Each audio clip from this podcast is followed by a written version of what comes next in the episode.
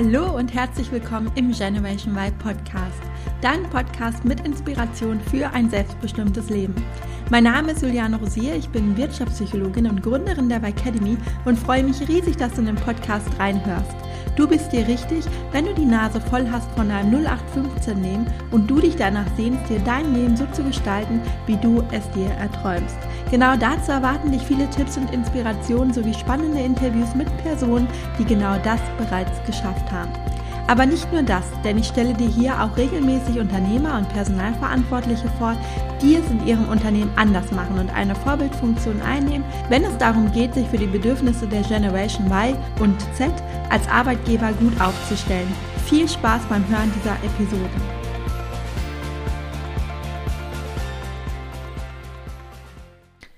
Heute spreche ich mit Dr. Ulrich Gabriel Strunz. Uli ist Dozent für entscheidungsorientiertes Management an der FOM München und ist in der Geschäftsführung der Strunz GmbH tätig. Vor ein paar Tagen ist sein zweites Buch ganz aktuell erschienen mit dem Titel Von normal zu genial, in dem er drei Schritte vorstellt, wie man konsequent handelt. Und das ist auch ein wichtiges Thema in Bezug auf eine berufliche Neuorientierung, wo es den meisten von uns nicht immer ganz leicht fällt, die Dinge dann tatsächlich auch umzusetzen. Wir sprechen in dem Interview über diese drei Schritte und auch über sein erstes Buch mit dem Titel Arsch hoch beginnt im Kopf. Dieser Titel trifft es eigentlich ziemlich gut, denn wer kennt es nicht, dass man sich etwas vornimmt und dann irgendwie doch in der eigenen Komfortzone sitzen bleibt. Ja, ja, der Schweinehund, sage ich dazu nur. In dem Interview erfährst du auch, wie er selbst geschafft hat, sein Leben radikal zu verändern, denn auch in seinem Leben gab es mal eine Zeit, in dem er unzufrieden war im Job, aber auch privat. Er war ziemlich unmotiviert, antriebslos und auch übergewichtig. Und wir sprechen darüber, wie ihm dieser Shift gelungen ist und wie er es dann auch tatsächlich geschafft hat, sein Ziel zu erreichen und die Veränderung in seinem Leben konsequent durchzuziehen.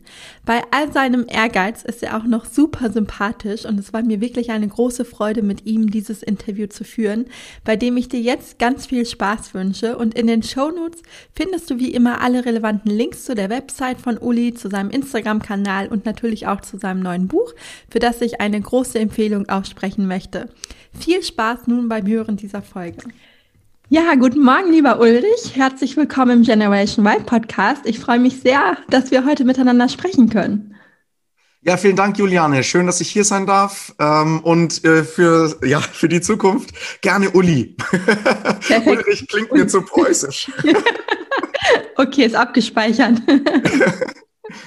ähm, magst du dich den, den Hörern einmal vorstellen? Ja, gerne. Ähm, ich heiße Ulrich Gabriel Strunz. Ich bin Dozent an einer Hochschule, ich bin Buchautor und seit letztem Jahr auch Geschäftsführer von unserem Familienunternehmen. Mhm. Ja, und äh, ich habe im Bereich Verhaltensökonomie äh, meine Doktorarbeit letztes Jahr abgeschlossen und freue mich irre darauf, mit einer Wirtschaftspsychologin zu sprechen, weil die zwei Felder sind sehr nah verwandt und ich hätte so gerne Wirtschaft Wirtschaftspsychologie studiert. Also wenn ich mein, mein Leben betrachte und nochmal etwas anders machen könnte, ich glaube, ich würde Wirtschaftspsychologie wählen. Mhm. Jetzt sind wir gleich schon beim Thema. Ähm, ich habe gelesen, du hast Wirtschaftsinformatik studiert, ne, ursprünglich. Richtig, ja. Also ich habe an der Otto-Friedrich-Universität in Bamberg Wirtschaftsinformatik studiert, mhm. habe dann noch einen MBA gemacht an der Hochschule Ansbach und ähm, ja, dann war mir anscheinend langweilig in Anführungszeichen und äh, habe dann noch die Promotion mir angetan. War das immer für dich klar, dass du Wirtschaftsinformatik oder dass du in den Bereich gehen möchtest oder? In der zehnten Klasse hatten wir am Gymnasium einen Kurs, da durften wir programmieren mit Visual Basic. Mhm. Und ich habe da mit einem Kumpel aus Greding Videospiele programmiert mit Visual Basic und die in der Schule verteilt. Die haben sich größter Beliebtheit erfreut und Wirtschaftsinformatik war für mich dann immer so der Mittelweg zwischen Informatik und BWL mhm. und ich bereue es nicht. Das ist ein super Studiengang an der mhm. Uni Bamberg.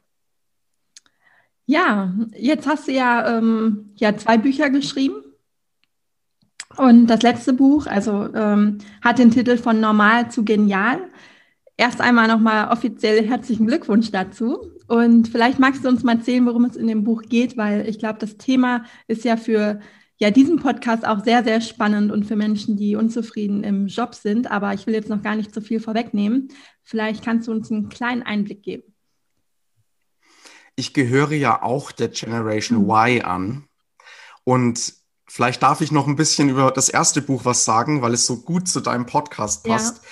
Ähm, in meinem ersten Buch Arschhoch beginnt im Kopf beschreibe ich, dass ich komplett unzufrieden gewesen bin bis Ende 2012 mit meinem Leben. Mhm. Ähm, eigentlich war alles komplett stabil. Also ich war Student, ich hatte ein eigenes IT-Unternehmen mit einem Kumpel gegründet, was auch gut lief und ähm, es gab keinen Grund, mich zu beschweren über mein Leben, aber ich hatte nie das Gefühl, wirklich zufrieden zu sein. Mhm. Und ähm, habe dann angefangen, mit ja 2013 mein Leben komplett auf den Kopf zu stellen und bin da über eine Menge Hürden und Stolpersteine wirklich gestolpert auch, mhm. um ein, ein, sage ich mal, Leben für mich zu finden, mit dem ich zufrieden bin. Und 2013 hatte ich angefangen und hatte eine Vision, wie mein Leben 2020 aussehen soll. Ich hatte nämlich mal gelesen, dass man sich alle sieben Jahre komplett ändert die Moleküle sind alle ausgetauscht. Mhm.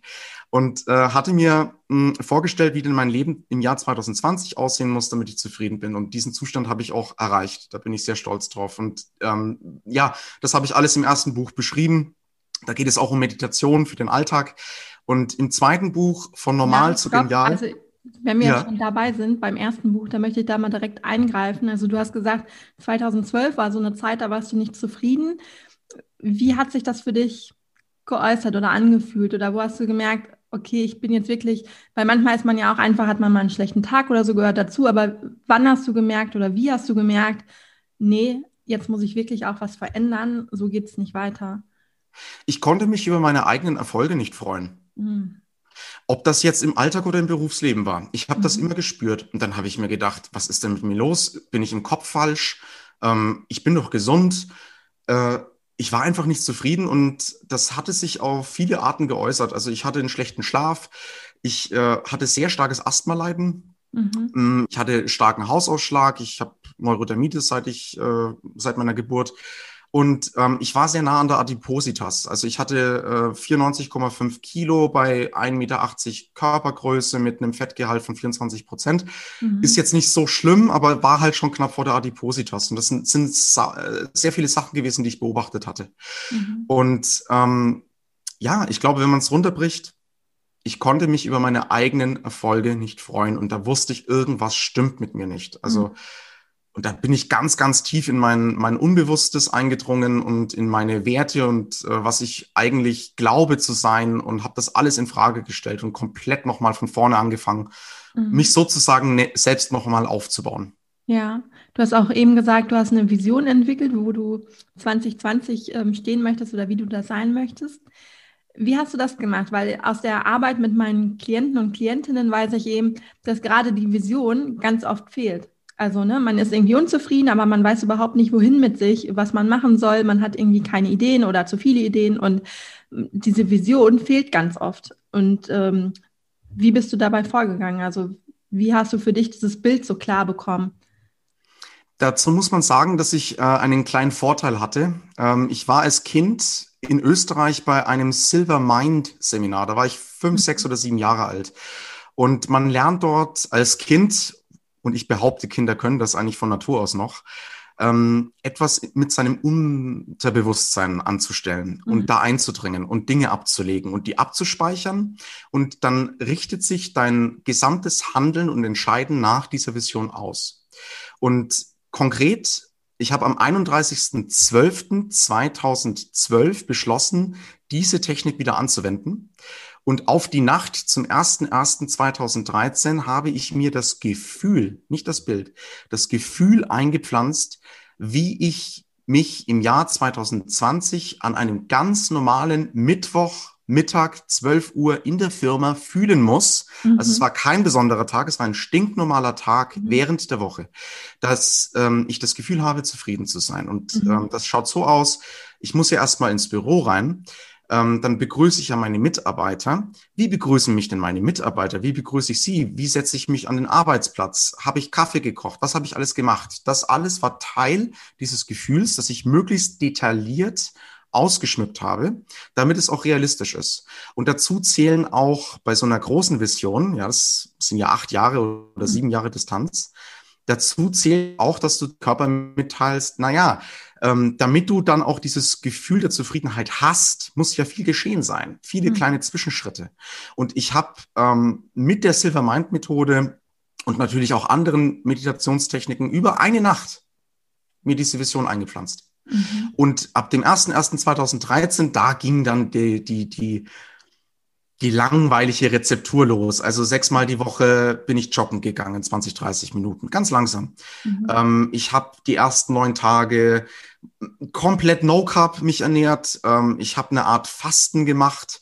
Ich habe die ersten acht Monate dann mich Low Carb bis No Carb ernährt.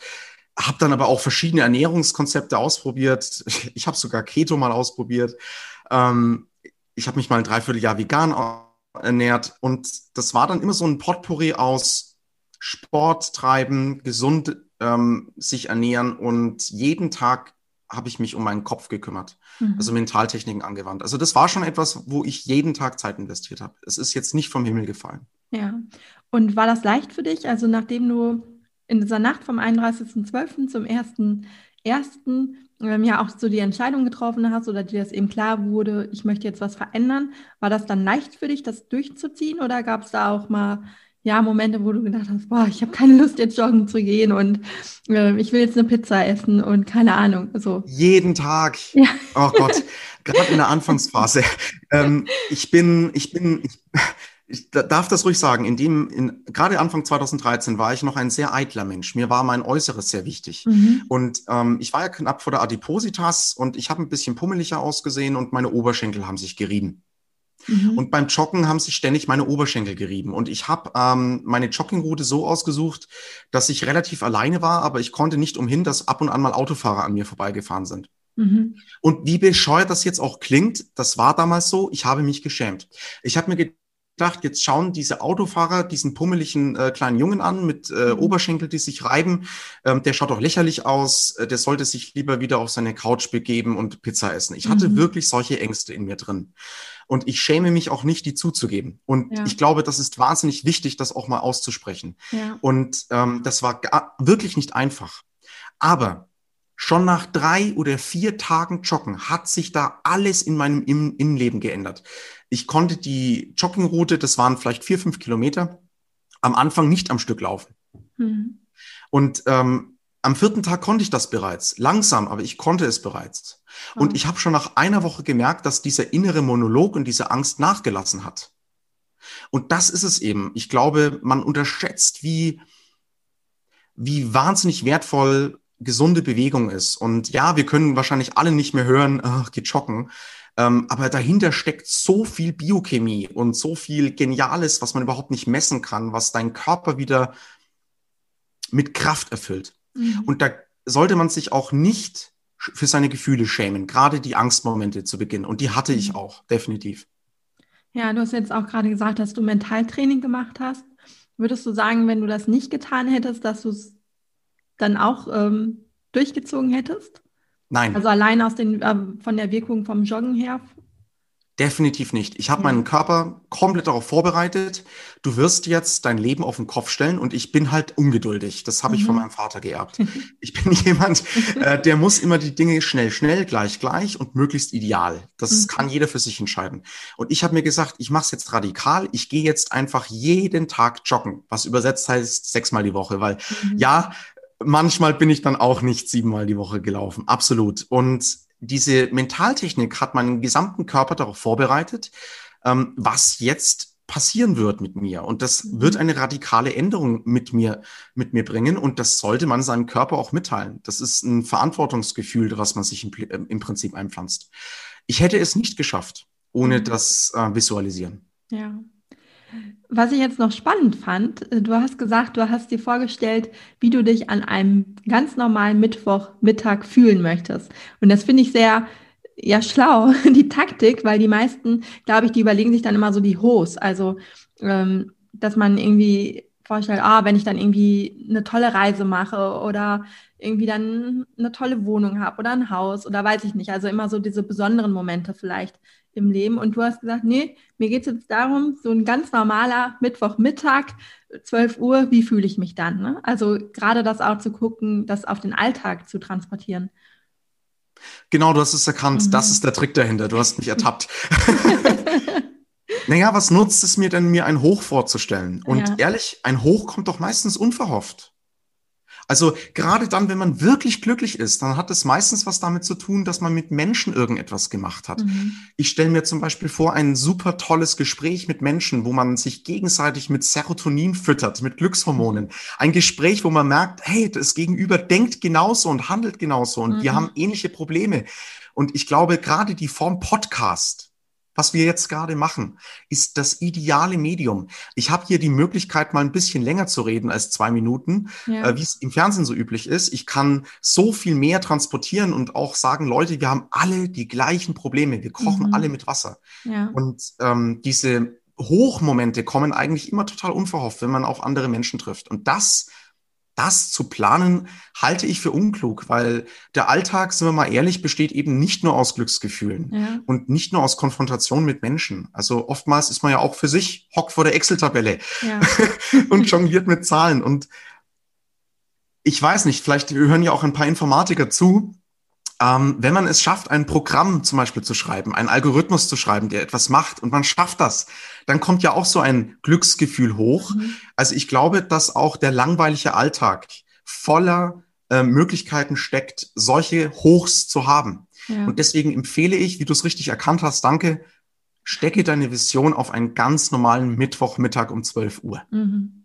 Ja, sehr, sehr schön. Ähm, jetzt hast du gesagt, du hast ja Wirtschaftsinformatik studiert, hast dann ein Start-up gegründet mit Freunden und ähm, warst ja nicht, also warst nicht zufrieden, hast dir die Vision eben erschafft. Wie ging es denn beruflich weiter dann 2013? Also wo du dich dann auf den Weg gemacht hast, wo du dann Sport gemacht hast, deine Ernährung geändert hast. Wie ging es beruflich weiter? Ähm, bevor der Beruf kommt, hat sich erstmal mein ganzes soziales Umfeld geändert. Mhm. Mein Freundeskreis hat sich geändert. Ähm, meine Werte habe ich wieder entdecken können. Mhm. Meine Werte freigeschaufelt. Ähm, daraufhin habe ich mein Masterstudium Wirtschaftsinformatik komplett abgebrochen.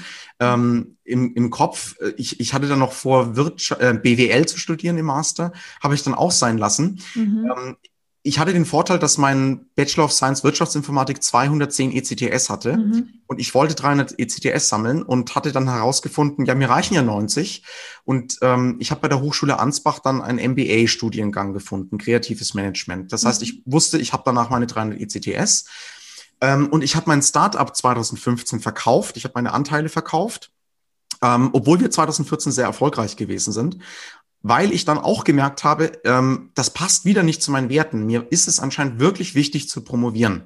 Mhm. Und das hat natürlich auch ein bisschen was mit, mit der Art und Weise zu tun, wie ich erzogen wurde, wie meine Eltern äh, ihren Werdegang gestaltet haben. Klar, ne? Mhm. das hat auch einen Einfluss. Ja. Also ich habe nicht nur meinen Freundeskreis geändert, ich habe auch meinen akademischen Werdegang geändert. So, und jetzt geht's um Beruf. Firma verkauft und wusste, ich muss in das Familienunternehmen einsteigen. Ich war eigentlich schon immer so mit einem halben Fuß drin. Ähm, aber es hat ja einen Grund, warum ich den gleichen Vornamen habe wie mein Vater. Ich glaube auch, das war immer der Wunsch meines Vaters. Das Problem ist bloß, nur weil das der Wunsch deines Vaters ist oder deiner Familie oder deines Vorgesetzten oder eines Menschen außen, heißt es noch lange nicht, dass du da glücklich wirst. Und ich mhm. wusste eben, ich muss verdammt vorsichtig sein, ähm, mein Leben jetzt zu gestalten. Weil wenn ich in der eigenen, wenn ich im eigenen Familienunternehmen nicht glücklich bin, dann fängt alles wieder von vorne an. Mhm.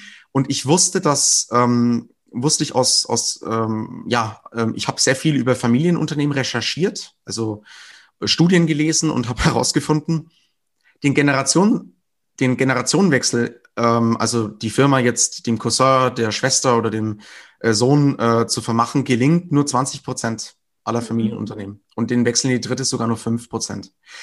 Das ist ein wirklich hapliges Unterfangen, das Unternehmen zu übernehmen vom Vater oder Mutter. Und ich habe mich dafür entschieden, weil ich wusste, dass die Werte des Unternehmens mit meinen Werten relativ ähnlich sind. Mhm. Also du siehst, mein ganzes Leben habe ich auf den Kopf gestellt durch mhm. einen einzigen Tag. Ich meine das wirklich ernst. Das ja. ist kein Marketing, was ich hier betreibe. Vielleicht darf ich noch voranbringen, es ist mir nicht so einfach gefallen, das zu machen vom 31.12. auf den 1.1.2013.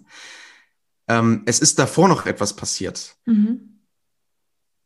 Ich war sehr unglücklich mit mir und ich habe mich mit einem Menschen unterhalten, den ich äh, wirklich liebe. Und ähm, einen Menschen unterhalten, wo ich weiß, der würde mir niemals etwas Böses wollen. Der würde mir niemals schaden. Und dieser Mensch, der ist ein Großmeister im neurolinguistischen Programmieren, im mhm. NLP. Mhm. Und was dieser Mensch gemacht hat, ist, der hat mein gesamtes Leiden erkannt. Der, der kann durch dich durchgucken, in deine Seele reinschauen, fast schon. Und der hat eine metaphorische, also keine echte, aber eine metaphorische heiße Nadel genommen. Mhm. Das war meine allergrößte Angst. Und die hat er genommen und metaphorisch in mein Herz reingestochen. Das hat wahnsinnig wehgetan. Und das war ein Satz, den er gesagt hat. Mhm. Also er hat mich aufgeweckt. Ja. Und ich glaube, wenn man nicht die Kraft hat, sich zu ändern, und das ist völlig normal, dann ist es vielleicht notwendig, einen Menschen zu treffen, den man liebt und dem man vertrauen kann und der auch unglaublich empathisch ist. Und ich meine, man sollte sich in solchen Momenten wirklich Hilfe holen. Mhm. Die Hilfe habe ich auch bekommen. Also das ist auch nicht vom Himmel gefallen. Ja. Wie hat denn dein Umfeld reagiert? Also klar, der eine Mensch, der dich jetzt auch da supportet hat, aber ich kann mir vorstellen, weil du hast gesagt, du hast dein ganzes Leben auf den Kopf gestellt, dann gibt es ja wahrscheinlich nicht nur Befürworter, sondern auch welche, die sagen, nein, bleib doch so, wie du bist. Es gab da einen Menschen, den habe ich ähm, über mehrere Monate, ähm, also wir waren richtig dicke Kumpels. Und unser ganzer Alltag, wir haben jeden Tag miteinander äh, Zeit verbracht. Mhm. Und der war sehr enttäuscht von meinem, von meinem Wechsel. Der hatte gesagt, ich bin wie Gehirn gewaschen. Mhm. Und das hat einen Grund. Er hatte eine völlig andere Ausrichtung als ich. Und er hatte ganz andere Werte. Und ich war damals ein Mensch, ich wollte es allen recht machen. Ich habe sehr viel Energie und Kraft aufgewendet, es anderen recht zu machen. Mhm. Und das habe ich nicht gemacht, weil ich ein Heiliger gewesen bin, sondern ich habe das gemacht, weil ich faul war. Mhm. Ich habe das gemacht, weil ich fast schon narzisstische Züge hatte. Mir war es immer wahnsinnig wichtig, ähm, dass alle anderen mich mögen, weil das ist ja bequem. Mhm da ja, kann man ja dann beruhigt schlafen gehen. Ja. Genau. Mhm. Also es war nicht so, dass ich das gemacht habe, um anderen zu helfen. Ganz im Gegenteil. Mhm. Und da hat sich dann herausgestellt, ähm, dass sich einige Leute negativ geäußert haben. Du hast es richtig äh, gespürt und ähm, es gab Menschen, die waren enttäuscht. Und ich musste auch zu vielen Freunden gehen und mit ihnen reden und sagen, sorry, dass ich mich äh, so verhalten habe die letzten Monate. Äh, ich hatte eine Menge Kommunikationsarbeit zu leisten. Mhm. Ja, absolut richtig. Ja, wow. Also ich finde das immer wieder ja, schön und auch beeindruckend ähm, zu hören, ne? wenn jemand sich wirklich so auf den Weg macht und trotz aller Stolpersteine, Schwierigkeiten, ähm, Konflikte mit dem Umfeld trotzdem so bei sich bleibt und da durchgeht. Und das ist ja auch sehr ermutigend für alle, die hier zuhören und denken, oh, ich bin unzufrieden im Job, aber irgendwie ich, ne, ähm, das einfach zu hören, das ist dass es nicht immer so leicht ist, wie es manchmal scheint, aber dass man trotzdem auch da durchgehen kann. Trotzdem ist es so, es ist, es von außen mag es wie ein riesiger, unbezwingbarer Berg aussehen, das stimmt aber nicht. Es gibt ja. simple Techniken, die bringst du deinen ähm, Hörern ja auch bei, ähm, an die man sich klammern kann, gerade zu Beginn, wo man sich komplett alleine fühlt und die funktionieren. Und das versuche ich eben jetzt auch im zweiten Buch nochmal zu erklären. Mhm. Ähm, das erste Buch das war relativ simpel. Da ging es um Meditationstechniken für den Alltag, 27 Stück. Im zweiten Buch von Normal zu Genial, da möchte ich einfach mal zeigen, Leute, ihr seid Pilot von einer 747, ein unglaublich komplexer Apparat. Mhm. Du weißt das als Wirtschaftspsychologe. Wir unterschätzen, wie irre kompliziert und komplex ähm, das Gehirn ist, ähm, die Verbundenheit von Körper und Gehirn, die intrinsischen Motive, unser Unbewusstsein und eigentlich, wenn uns langweilig ist, ähm, sollten wir uns nochmal daran erinnern, dass wir in einer 747 sitzen und die kann automatisch fliegen. Also die meisten Handlungen basieren auf automatisierten Prozessen, deren wir uns nicht bewusst sind. Mhm. Aber du willst ja auch mal starten und landen und das machst du bitte nicht automatisch. Da musst du Pilot sein. Und mit starten und landen meine ich, starten, ändere dein Leben und mit landen erreiche deine Ziele. Und ich habe ja auch gesehen, dein Podcast sprichst du ja auch immer viel von Zielen. Mhm. Ähm, das ist so wahnsinnig wichtig. Und es gibt jeden Tag genug zu tun, um in unseren Kopf aufzuräumen. Und ich möchte im zweiten Buch einfach mal zeigen, wie unglaublich mächtig das ist, dass wir da in der Hand haben. Wir können nicht nur unser eigenes Leben ändern. Du hast ja auch jetzt schon gesehen, dadurch ändert sich der Freundeskreis, der Kontext, deine Berufe, deine berufliche Karriere und damit ja auch dein gesamtes Umfeld. Ja. Du hast eben diese automatische Handlung angesprochen und ähm, die entscheiden ja oft, und das hast du auch in deinem Buch geschrieben, über Erfolg oder Misserfolg. Was ist für dich so der erste Schritt, wenn ich jetzt feststelle, der Erfolg ist einfach noch nicht da. Also die automatischen Handlungen, die sind ja noch nicht so eingestellt, dass der Erfolg kommt, sondern im Gegenteil. Was ist so der erste Schritt? Nichts tun. Eine Sekunde lang nichts tun. Mhm. Drei Sekunden einatmen. Mhm. Eine Sekunde nichts tun. Zehn Sekunden ausatmen. Mhm. Wieder eine Sekunde nichts tun. Drei Sekunden einatmen. Eine Sekunde nichts tun. Zehn Sekunden ausatmen. Mhm. Und das fünf Minuten jetzt am Stück. Der Trick ist nämlich, jetzt atmet man nur viermal pro Minute. Mhm. Dazu muss man kein Unterwasser-Rugby-Spieler sein, dass man das schafft. Und dann steigt das Kalzium an, messbar im Blut, das kleine Salz der inneren Ruhe. Das kann man zum Beispiel, wenn man Auto fährt, mal machen. Mhm. Und wenn dann von hinten wieder so ein Audi RS6 kommt mit Lichthupe und 260 Sachen und auffährt, dann merkt man, dass man einfach Platz macht und es stört einen überhaupt nicht. Und so fängt man an. Mhm. Und in diesem Zustand könnte man jetzt zum Beispiel einfach mal anfangen, seine eigenen Gedanken zu beobachten. Mhm. Oder noch besser, man wiederholt schweigend ein Mantra, also irgendein Wort wie zum Beispiel Om, ganz berühmt. Mhm. Und dann macht man das ein bisschen dann stellt man fest, Om, um, um, ist das bescheuert, um, ich sollte etwas Sinnvolleres tun. Und jetzt fängt man an, sich abzulenken. Und deswegen funktioniert Meditation und Achtsamkeitsübungen nicht so gut. Mhm. Das ist aber kein Problem. Dann beobachtet man mal die Sätze, zum Beispiel, ist das bescheuert? Und ich sollte etwas Sinnvolleres tun. Und dann stellt man sich die Frage, ist das ein guter oder ein schlechter Satz? Ich sollte etwas Sinnvolleres tun. Und dann stellt man fest, das ist ein guter Satz. Weil eigentlich sagt einem das Gehirn gerade, du sollst erfolgreich sein und Dinge tun, die dich voranbringen. Mhm. Aber warum fühlt sich dann dieser Satz so negativ an? Was ist da mhm. los? Und jetzt hast du eine Dissonanz entdeckt. Und eine Dissonanz kommt in der Regel daher, dass du deine Automatismen, deine Handlungen nicht mit deinen Werten gleichgeschaltet hast. Ja. Jetzt kannst du graben. Jetzt kannst du in dich reinschaufeln und mal gucken, woran liegt das? Also, was ich damit sagen will, anhalten. Vielleicht hat der ein oder andere die Netflix-Serie von Marie Kondo mal angeschaut, die äh, japanische Organisationskünstlerin und was die immer macht mit den äh, Probanden, wenn es darum geht, ein Haus aufzuräumen. Die setzen sich hin und sind einfach mal zwei Minuten ja. dankbar für das Haus. Mhm. Dankbar sein für, für das Leben, ja. dass man vielleicht zwei gesunde Beine hat. So könnte man anfangen. Das ist ein ganz konkreter mhm. Vorschlag.